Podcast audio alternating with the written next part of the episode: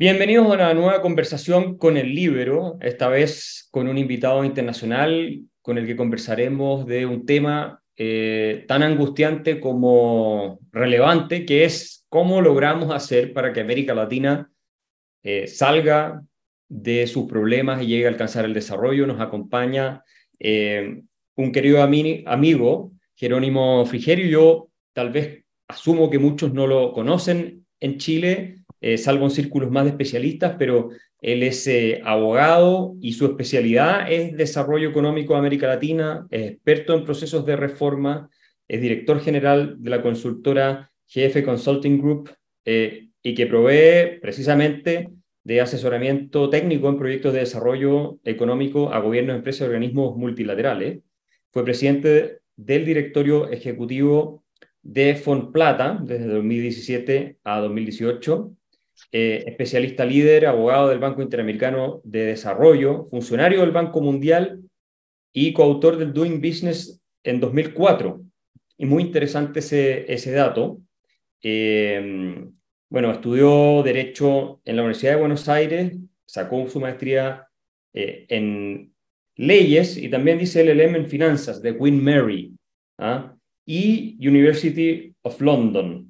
Así es que es una persona con el background académico y práctico que eh, se suele ver en gente que está pensando en la solución de problemas eh, concretos y también hizo especializaciones en Harvard Business School y ha publicado varios libros. Uno de ellos es este que tengo acá, que precisamente se llama Desarrollo, ¿ah? y que eh, ha sido publicado por Sudamericana en Argentina. No lo he visto en las librerías en Chile, pero debiera publicarse acá también o debiera distribuirse si es que no está. Eh, Jerónimo, quiero darte las gracias por aceptar esta invitación acá con el libro para un público que es chileno, pero también es internacional de toda América Latina.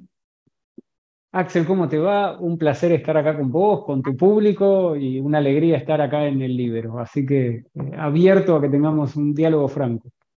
A ver, partamos por algo mm, básico, ¿no? Eh, que a veces son las preguntas más difíciles de contestar. ¿Por qué escribir un libro que se llama Desarrollo?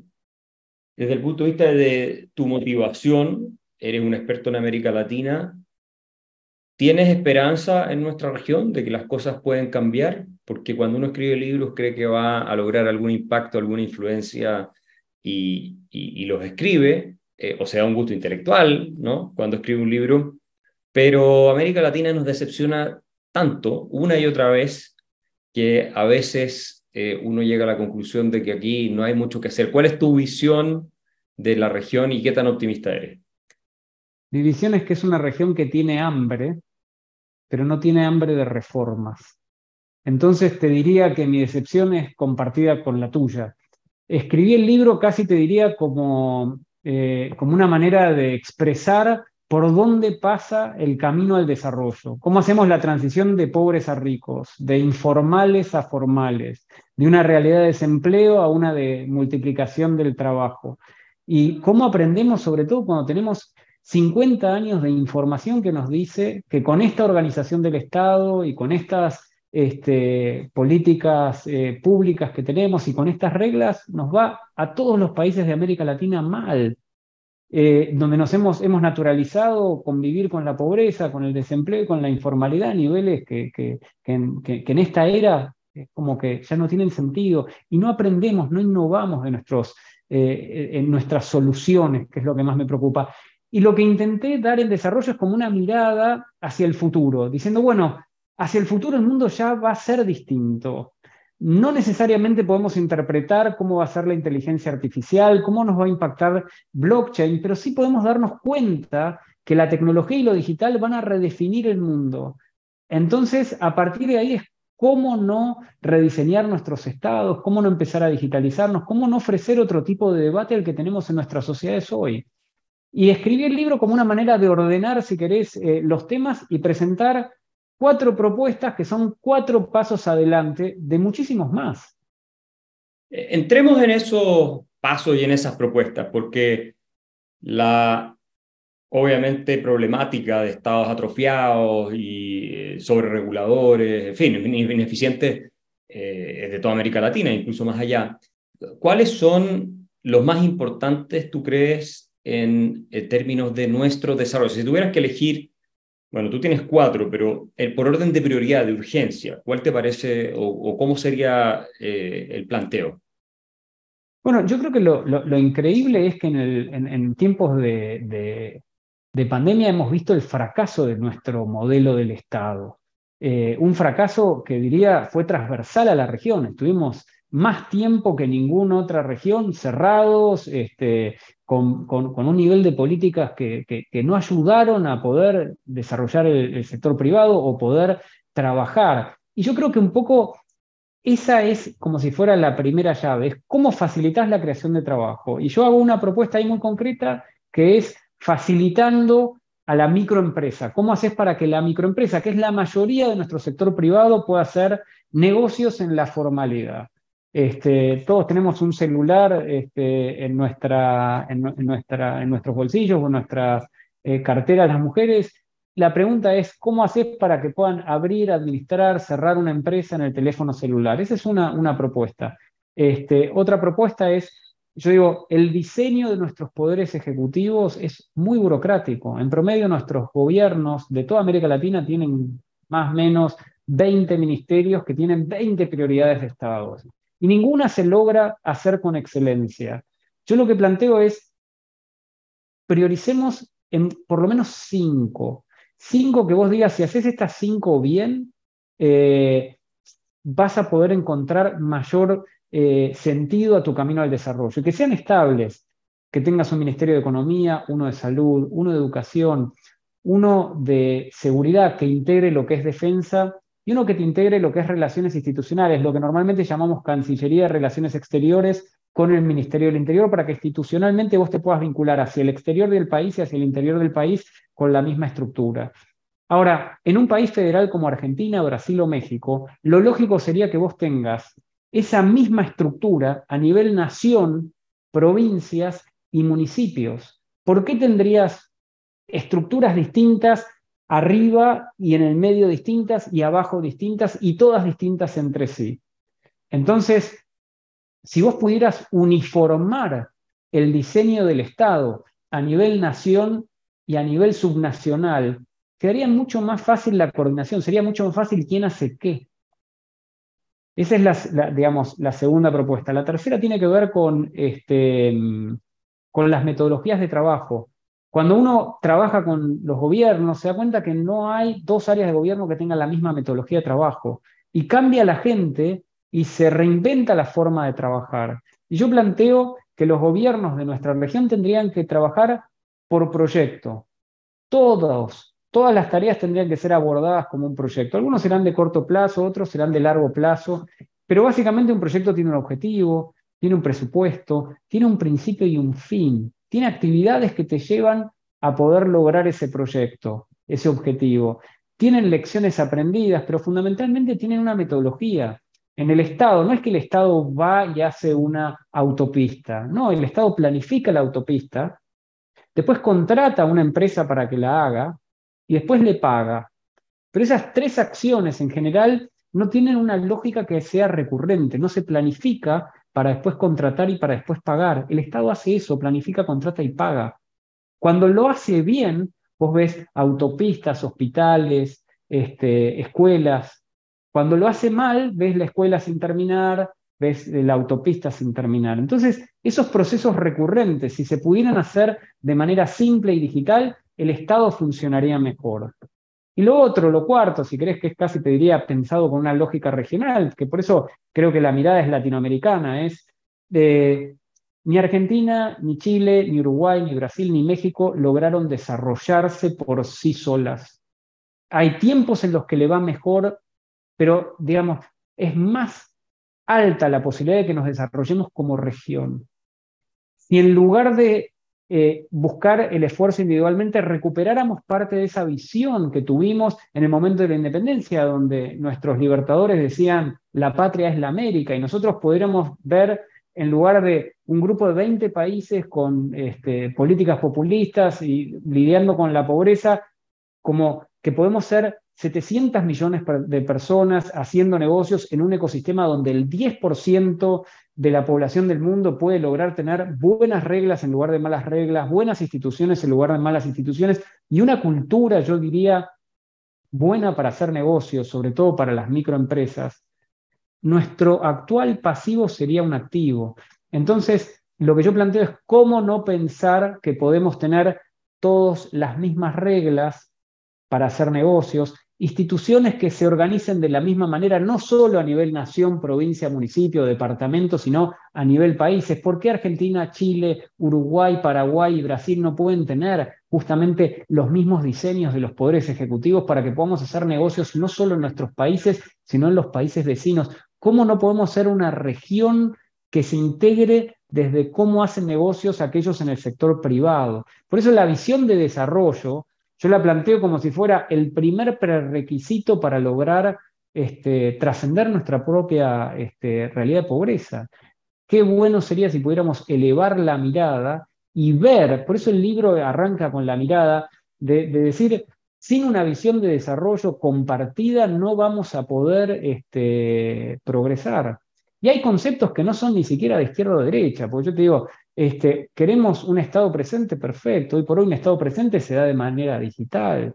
La eficiencia no es ni de izquierda ni de derecha, es eficiencia. ¿Cómo, no, ¿Cómo puede ser que no podamos lograr tener mayor eficiencia? Si el Estado da una cantidad indefinida, casi infinita, de servicios públicos y todos los está dando mayoritariamente mal y tenemos déficit en la mayoría de nuestros países, y, ¿cómo puede ser que no podamos este, repensar cuáles serían prioritarios por los próximos 20 años. Y, así, digamos, un montón de, otros temas. Es decir, el modelo latinoamericano sigue siendo redistributivo. Es decir, tenemos un 1% de grandes empresas que aporta prácticamente en promedio el 75% de los, eh, de los impuestos y después el Estado redistribuye y redistribuye eh, como, si querés, planes sociales o programas sociales y como jubilaciones o pensiones. Y los dos sistemas están quebrados en todos nuestros países. Hay dificultades para poder dar asistencia social y para poder dar una jubilación, una pensión digna al final de, la vida. Entonces hay una parte donde el tiempo por delante nos, nos impone repensar un poco cómo puede ser ese, esa transición hacia el desarrollo. Pero vuelvo a un punto, Axel, que vos lo mencionaste al principio. Hay ambición de reformas? No. Hay problemas muy claros. Lo que no veo es un debate en nuestros países por innovar en las soluciones. Insistimos con lo mismo que conocemos y eso parece como increíble. Y hay una pregunta, Jerónimo, porque tú eres argentino y estás, eh, eh, imagino ahora estás en Buenos Aires, eh, hay campañas políticas, hay este año elecciones.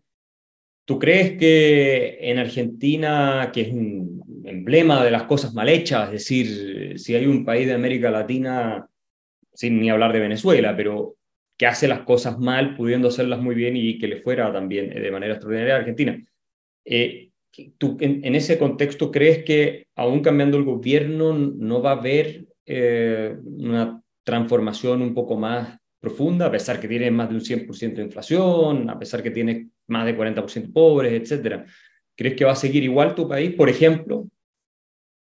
Probablemente sí. No hay un debate profundo de reformas. Por ejemplo, ¿por dónde pasa la discusión eh, en la actualidad en Argentina? En Argentina lo que dicen es, eh, tratemos de ser un país normal. ¿Qué es un país normal? Porque, digamos, tampoco está tan claro que ser un país normal.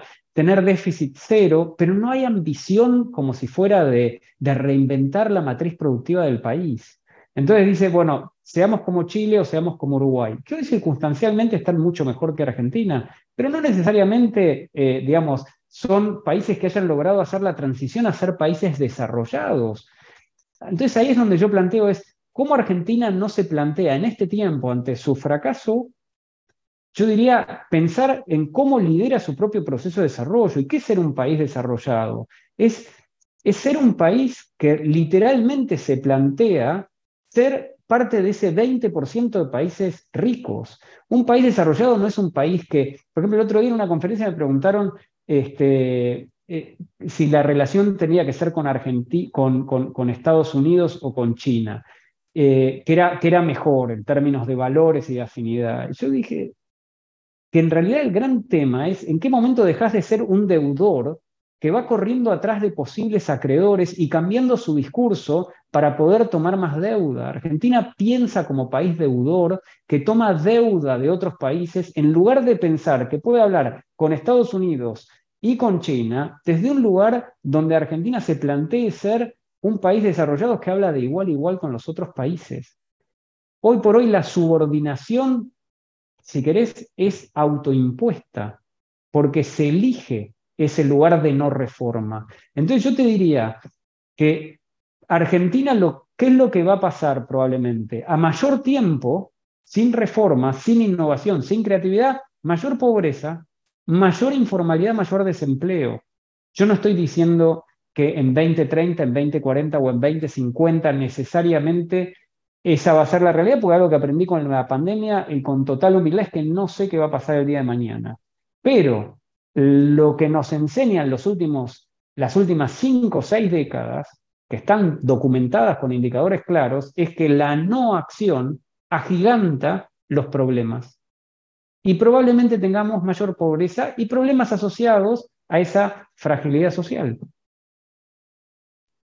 Un tema que tú tocas en el libro y que me parece muy interesante y lo mencionaste es el de las tecnologías, ¿no? Eh, el uso de blockchain para una serie de eh, servicios públicos que eventualmente podrían eh, proveerse. ¿Por qué no nos hablas un poco de, soñemos, ¿no? ¿qué, qué, en la práctica, el ciudadano común y corriente que va a ver esta entrevista y dice, estoy con un Estado del siglo pasado, que es lo mismo siempre, el papeleo, a, lo sumo es un poco más de Internet ahora, pero ¿cómo le cambiará la vida a esa persona eh, en cuestiones concretas?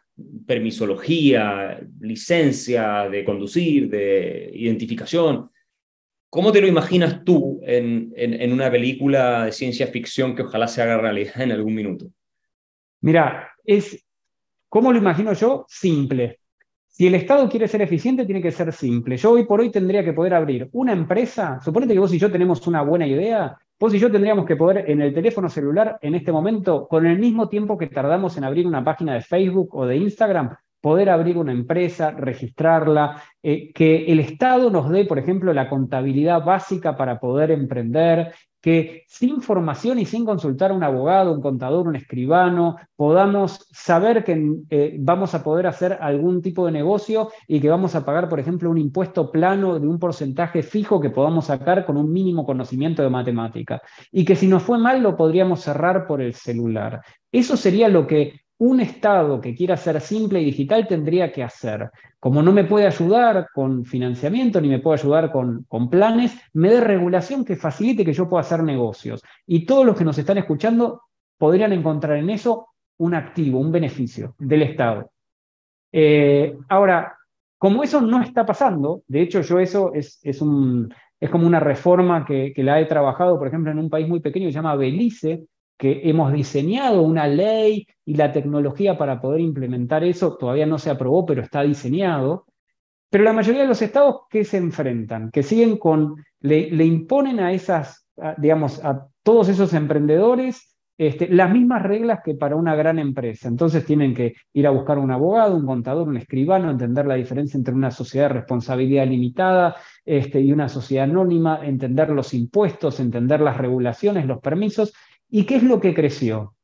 La informalidad digital, que es lo que ya tenemos. Es decir, nos ponemos de acuerdo y abrimos este, una página de Facebook que simula, este, o, de, o, de, Instagram, que simula que tenemos este, una, digamos, un negocio en la formalidad, pero al mismo tiempo vamos adquiriendo una reputación digital, porque es decir, nos ponen las estrellitas en, en, nuestro negocio y eso nos da como si fuera reviews que operan como diciendo, bueno, lo que nosotros vendemos u ofrecemos realmente está, tiene un scoring, eh, y al mismo tiempo las soluciones digitales empiezan a funcionar, porque las billeteras virtuales cada vez empiezan a funcionar más Y lo que tiene, si querés, la, tecnología eh, blockchain es que permite, eh, si vos querés, hacer negocios más allá de tu jurisdicción. Nos globalizan de verdad.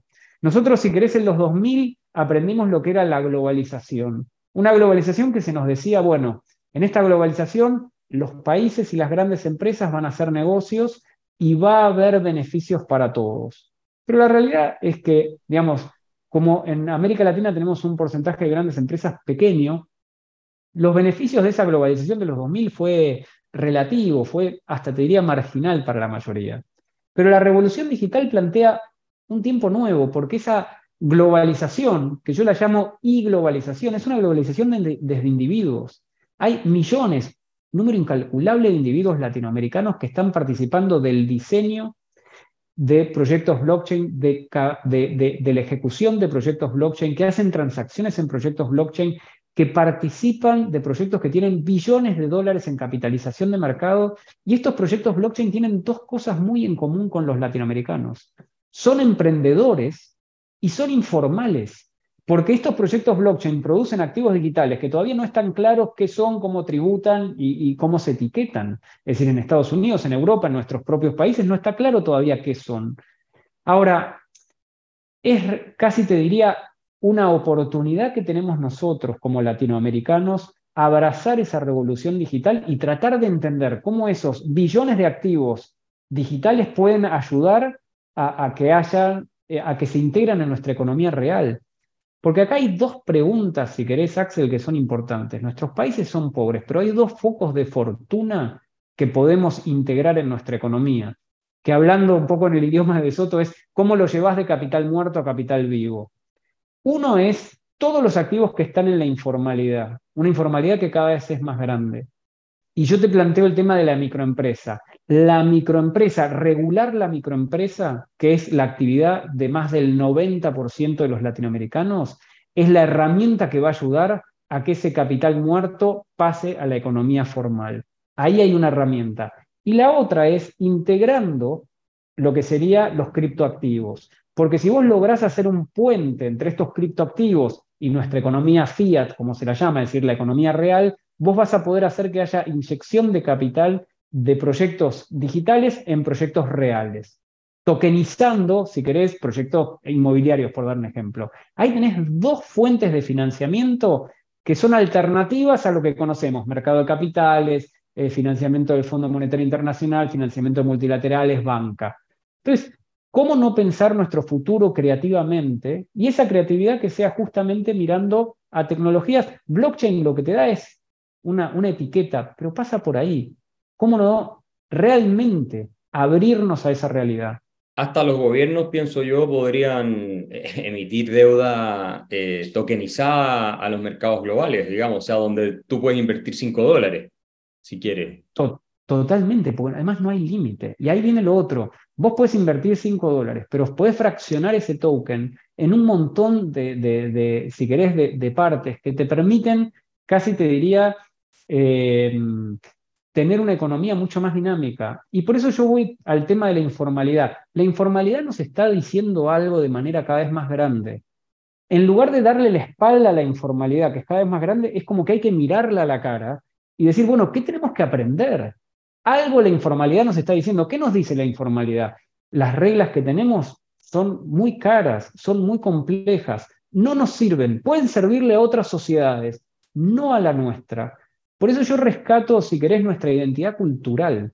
Hay una parte donde nosotros podemos tomar los mejores elementos de distintas culturas, pero a la hora de implementarlos, es como que tenemos que también ser fieles a nuestra cultura. Y nuestras reglas son distintas, si querés, a nuestros códigos culturales, que son las reglas no escritas.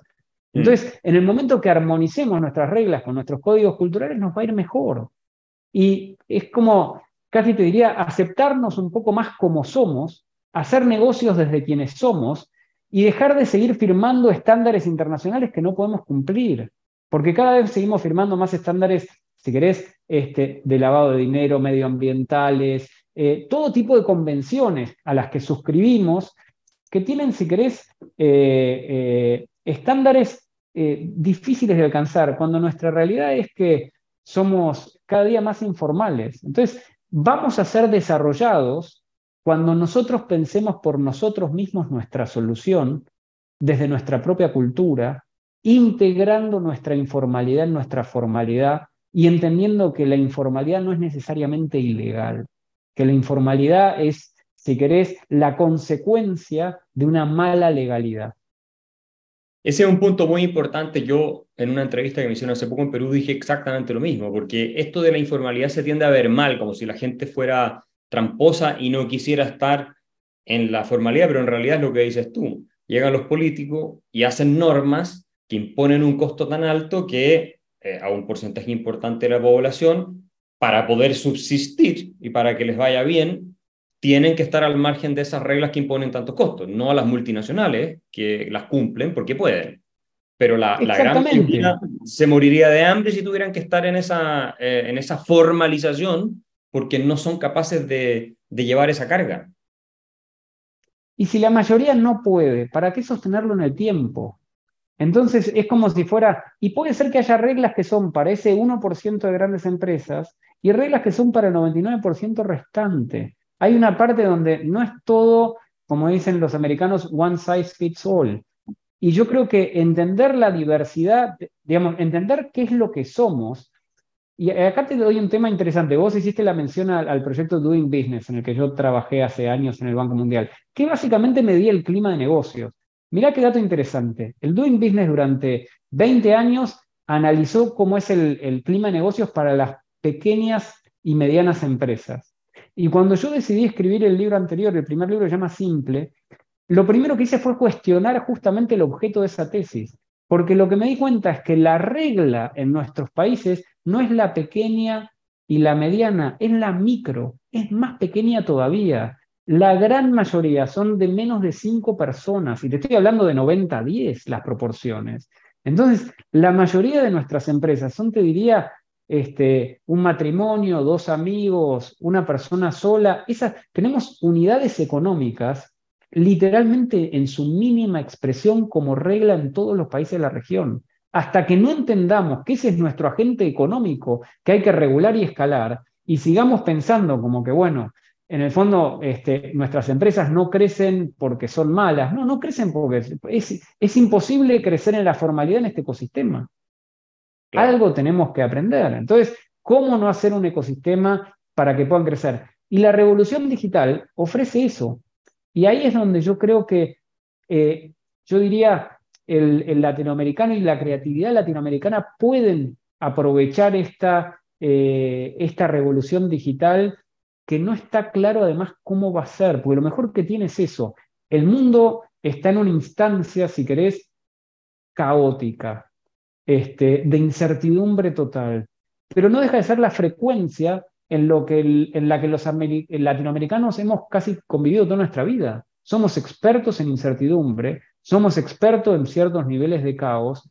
Es como que esa frecuencia puede ser buena para nosotros, para despertarnos. La pregunta es, ¿qué nos hace despertarnos? esa es la única que, si querés, como decís vos, puedo escribir los libros, pero no encuentro el botón que despierte el debate real para la reforma.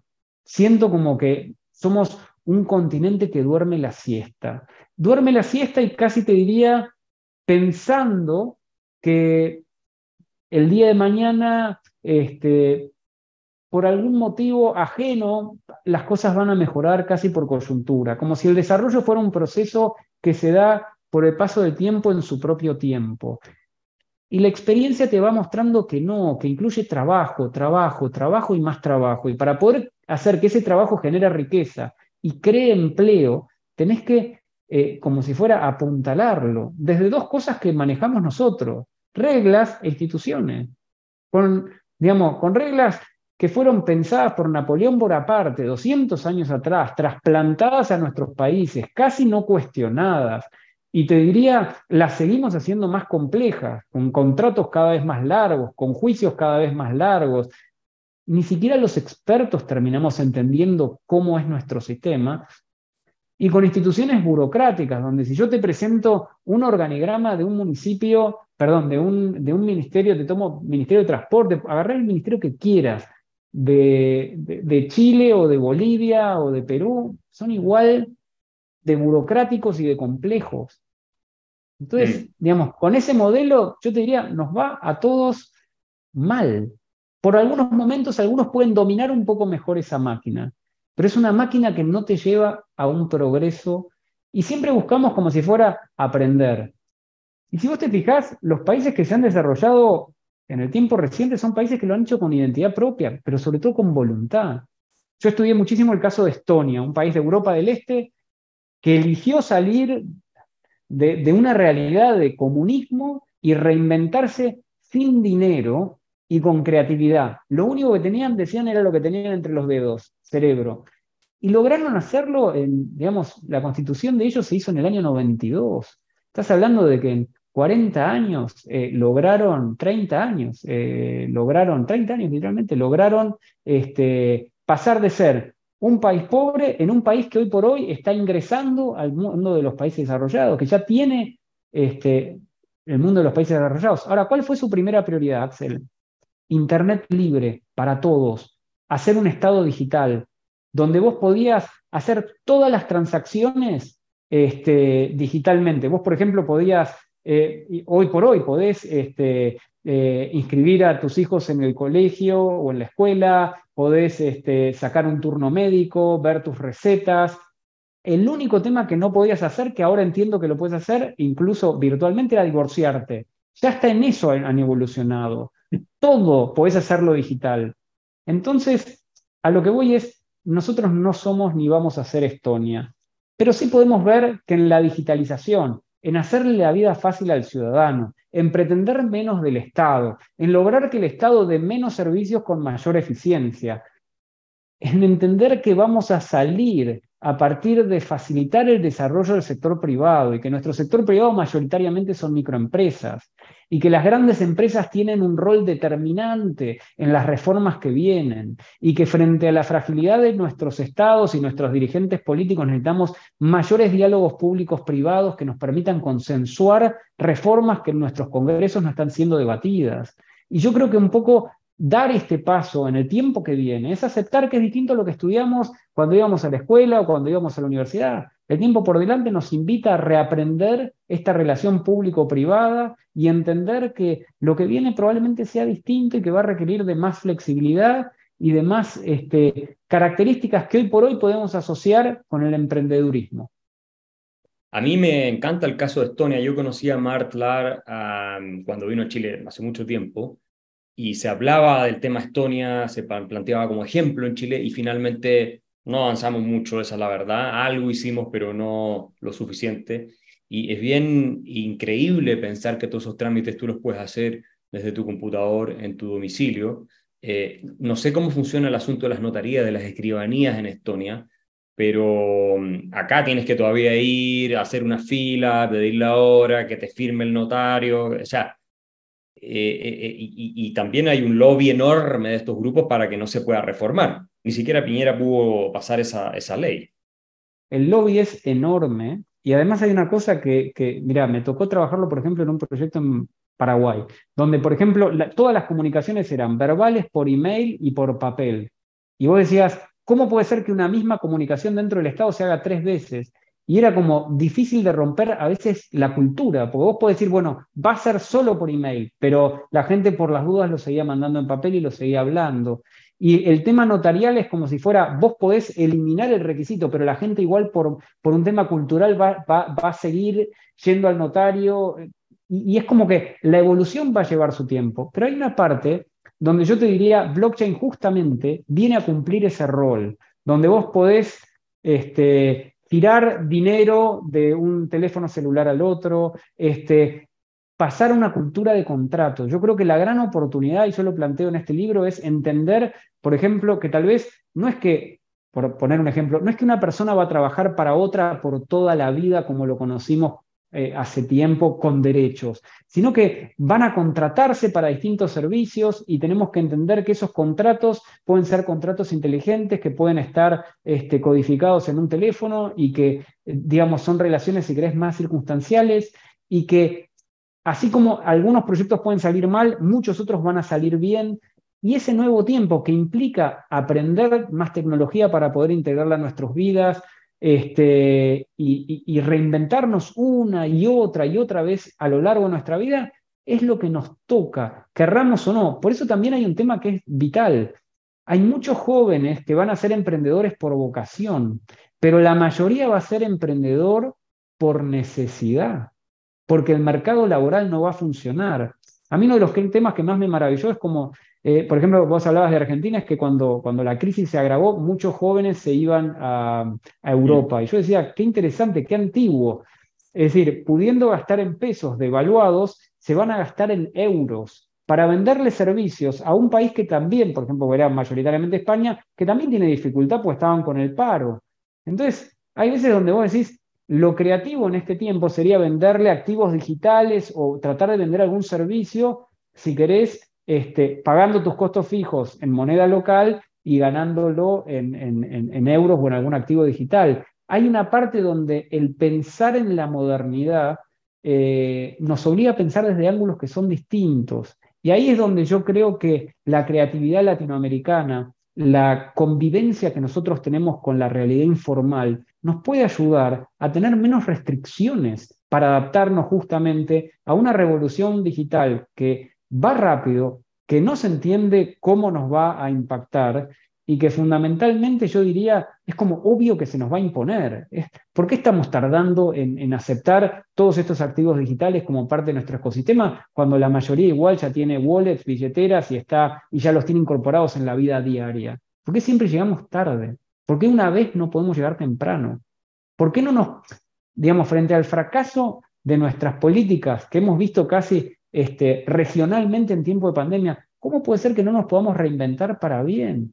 ¿Por qué seguimos trabajando con el Mercosur como si fuera esquemas de corsets, de acuerdos que durante décadas fracasan y no podemos entablar diálogos colaborativos, cooperativos para realmente desarrollar el sector privado que tenemos y que se pueda hacer negocio atravesando las fronteras? Es como que hay una parte donde el desarrollo requiere de otros músculos. Y mm. seguimos pensando antiguo. mayoritariamente como región. Da mucha impotencia oír esas preguntas porque efectivamente todos los que tratamos de hacer algo para que nuestros países salgan adelante eh, experimentamos esa frustración de cómo es posible cosas tan evidentes no se hagan. Ahora, para ir cerrando, ¿en qué vamos a terminar en América Latina si es que no nos tomamos en serio eh, estos desafíos y estas transformaciones? Eh, ¿Cómo ves tú la región? ¿Crees que eh, la diferencia con países desarrollados, especialmente Estados Unidos, diría yo, va a terminar siendo totalmente irremontable y entonces ahí sí que van a tener que construir un super muro para que no nos vayamos todos a vivir allá, porque con todo lo que viene ahora en inteligencia artificial, robótica, genética, cuánta cosa que uno ve que está empezando recién, o sea, esto va a tener una curva exponencial y nosotros quedándonos atrás. Eh, ¿Cuál es tu mayor temor? coincido con vos, la brecha, la aceleración entre lo que es los quienes acumulen riqueza y quienes no, es cada vez más grande. Yo estaba, si, vos seguís, por ejemplo, ahora BlackRock está sacando el primer EFT de Bitcoin y vos decís, eh, la, el mismo, la misma banca que hace unos meses decía no al Bitcoin es la primera hora en lanzar un producto, si querés, sintético para colocar en, activos digitales. Es simbólico, pero el punto es, nosotros estamos quedando afuera de la revolución digital por impericia propia. Yo creo que la diferencia entre los ricos y los pobres va a ser cada vez más grande. Ahora, esta realidad es en distintos niveles. ¿Por qué? A nivel individual, algunos van a poder beneficiarse de esta revolución digital, es decir, va a haber nuevos ricos, por así decirlo. Algunas empresas también van a poder beneficiarse de la revolución digital, van a haber nuevas empresas que puedan ser ganadoras. A nivel países, yo te diría, eh, hoy por hoy parece difícil porque el debate no está instalado en América Latina y lo predecible sería que sigamos siendo una región pobre. Sin embargo, tal vez hay algunos políticos en algunos lugares, yo en eso soy pienso más a nivel tal vez provincias, municipios, que se animen a innovar, que se animen a tener casos de éxito. Y donde haya algunos casos de éxito, yo te diría, en general, eh, las reformas terminan siendo copiadas por los vecinos.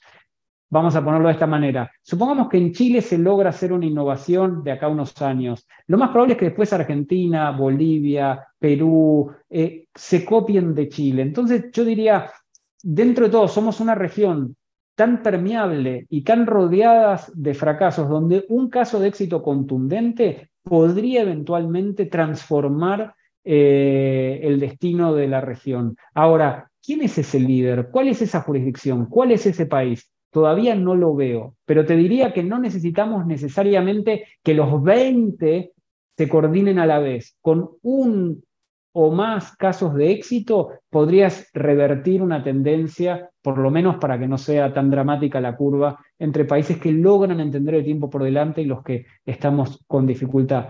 Y lo último que te diría, yo creo que podemos ser desarrollados aún sin tener problemas estructurales eh, resueltos. Es decir, vos podés adoptar blockchain, eh, facilitar el desarrollo del sector privado con temas de cloacas irresueltos, con temas este, de infraestructura irresueltos.